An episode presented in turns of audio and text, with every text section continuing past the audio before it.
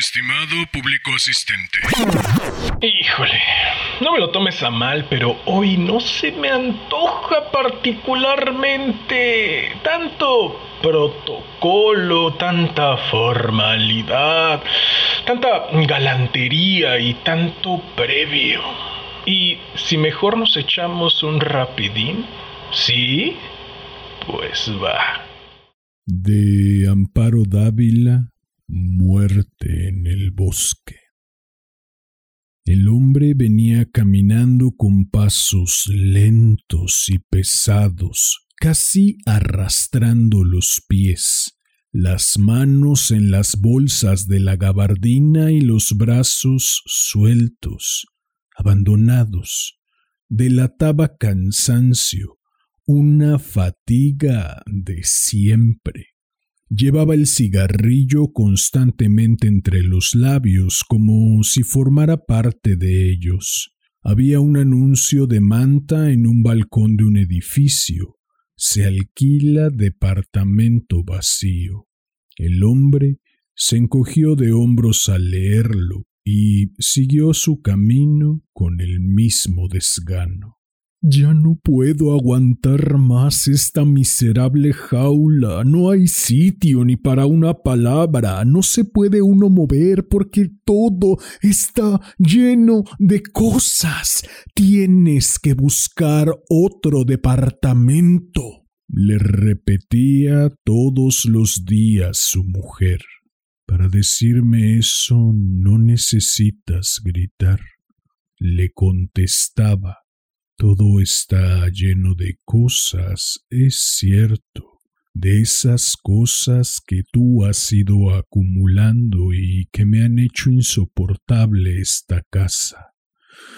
Esas macetitas con flores de papel de estraza colgadas por todos lados, hasta en el baño, las paredes tapizadas de calendarios con paisajes de invierno y rollizos nenes sonriendo, con retratos de toda la familia y hasta de los amigos, con cuadros hechos de popotes pintados, los costureros y las cajitas, los conejos de yeso y las palomas, las muñecas de estambre desteñidas y sucias oliendo a humedad, las frutas de cera llenas de mosca. Y ni siquiera me oyes lo que te digo, decía furiosa. Sí te escucho, pero bien sabes que no tengo tiempo para dedicarme a buscar otro departamento otro sitio que tú te encargarás de arruinar y llenar de cosas.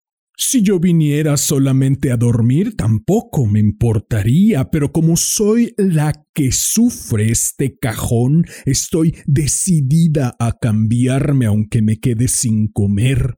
¿Y a qué otra cosa podría venir él sino a tumbarse un rato y a tratar de dormir? Sentía horror de llegar a aquella casa, de ver a la mujer que había amado gorda y sucia, despeinada, oliendo a cebolla todo el tiempo, con las medias deshiladas y flojas, el fondo salido. A veces se le quedaba mirando con gran dolor y cierta ternura, así como se contempla la tumba de un ser querido. Ten paciencia, Dentro de unos meses tendré una semana libre y entonces buscaré algo mejor. Y mientras tanto yo aquí volviéndome loca. Ya no soporto a los niños brincando sobre las camas y destruyéndolo todo porque no tienen donde jugar. Había hecho todo por malcriar a los niños y ahora se quejaba. Te exijo que busques un departamento inmediatamente. ¿No te das cuenta de que estoy muy cansado? ¿De que me siento mal? Es resultado de tanto café, de tanto cigarro, de tantas copas. Es que estoy muy cansado. A veces pienso al despertar que ya no podré levantarme más. Todo lo que hago me cuesta mucho esfuerzo. Claro, descansas poco, trabajas mucho y bebes café todo el día. Con ese dinero que malgastas en los cafés, en los cigarrillos y en copas, podríamos vivir un poco mejor. Si no bebiera tanto café, ni fumara, ni me tomara unas copas, no podría mover un solo dedo. No quieres ver que estoy totalmente agotado. Pues a ver de dónde sacas fuerzas y te das un tiempecito para buscar departamento. Y esta era aquella muchacha esbelta, con sus blusas siempre almidonadas y su falda de mascota, que él iba a esperar todas las tardes a la salida de la oficina. Caminaban por las calles cogidos de la mano, se detenían en los escaparates de las grandes tiendas para elegir cosas que nunca podrían comprar. Bebían café de chinos entre proyectos y miradas. Contaban todos los días el dinero que iban ahorrando para casarse. El hombre suspiró tristemente y se detuvo. Volvió la cabeza y alcanzó aún a ver el anuncio que había quedado varias cuadras atrás. Regresó hasta el edificio, echó una mirada al tablero de los timbres y tocó el de la portería. Tocó, volvió a tocar, otra vez más y nadie respondía. De pronto se dio cuenta de que la puerta se encontraba abierta y entró. No había nadie en la planta baja. Subió una oscura escalera y apenas se atrevió a tocar el timbre de un departamento. Casi al instante apareció en la puerta una muchacha muy pintada pero desaliñada y sucia. ¿Qué se le ofrece? Busco informes del departamento que está ocupado y no contestan en la portería, dijo con timidez. Esa vieja nunca atiende nada. No sé cómo no la han corrido. Mire usted, el departamento vacío está en el quinto piso, pero la vieja tiene las llaves. Ella vive en la azotea. Allí la puede encontrar. Muchas gracias, señorita. Comenzó a subir más lentamente que cuando caminaba por la calle. Una escalera, otra, otra. Se detuvo un poco, respiró hondo, tiró el cigarrillo que ya estaba terminado y encendió otro. Siguió subiendo, subiendo. ¿Quién llamaba a la portería? gritó una voz de mujer. Él miró hacia arriba de donde salía la voz y descubrió una mujer gorda y chaparra que se asomaba por la escalera. Yo llamé, contestó. Quiero ver el departamento vacío. Voy por las llaves. Espéreme aquí. Ahorita bajo. El hombre Esperó pacientemente a que la mujer bajara con las llaves y abriera el departamento. No era gran cosa, pero la estancia era amplia y tenía suficiente luz, buena orientación, debía de ser caliente en el invierno, una recámara para los niños y otra para ellos, un baño bastante decoroso. ¿Cuánto renta? le preguntó a la portera. Yo no sé, señor, pero si a usted le interesa le puedo dar el teléfono del dueño para que se arreglen. Sí, el departamento me interesa. ¿Cuál es el número? No me lo sé de memoria, pero allá arriba en mi cuarto lo tengo apuntado. Se lo iré a traer. Yo iré con usted. Subió tras ella y llegaron a la azotea. Ahora se lo doy, dijo la mujer entrando en el cuarto.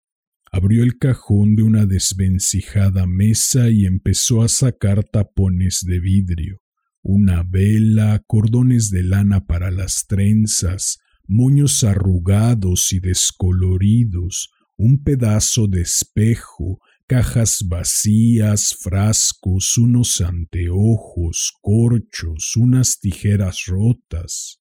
El hombre se había quedado afuera recargado en la puerta del cuarto y desde allí miraba a la mujer que revolvía el cajón sin encontrar nada, y cada vez sacaba más cosas.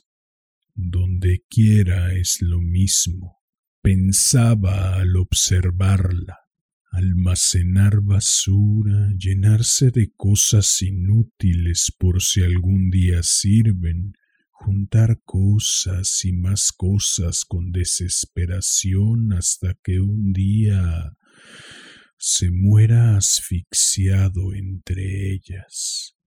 En su casa tenía siempre la sensación de que un día aquel mundo de objetos se animaría y se echaría sobre él. Sintió un gran malestar y apartó la vista de la mujer que seguía sacando cosas. Miró hacia arriba. Había nubes blancas. Sería bueno agarrar un puñado se veían tan cerca. Yo no sé qué se me ha hecho ese papelito donde apunté el número. Estoy segura de que lo guardé aquí decía la mujer mientras sacaba y volvía a meter en el cajón de la mesa cosas y más cosas. Pasó una bandada de pájaros. Los siguió con la vista y los vio llegar a su destino, el bosque. Regresaban a dormir entre los árboles. Sintió entonces nostalgia de los árboles. Deseó ser árbol. Ahora lo encuentro, ahora lo encuentro, decía la mujer. Vivir en el bosque, enraizado siempre en el mismo sitio, sin tener que ir de un lado a otro, sin moverse más, siempre allí mirando las nubes y las estrellas, y las estrellas se apagarían y se volverían a encender, y la mujer seguiría buscando, buscando.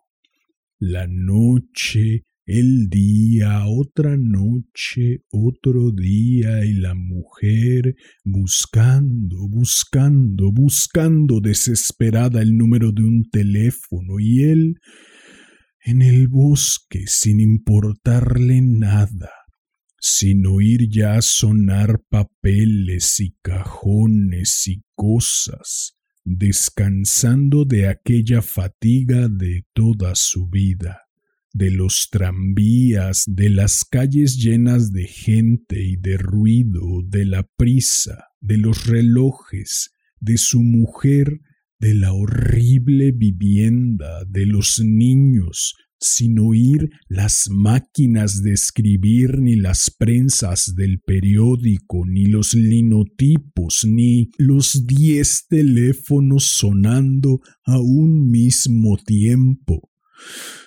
Tendría silencio y soledad para pensar, tal vez para recordar, para detenerse en algún minuto hondamente vivido, para oír de nuevo una palabra, una sola palabra.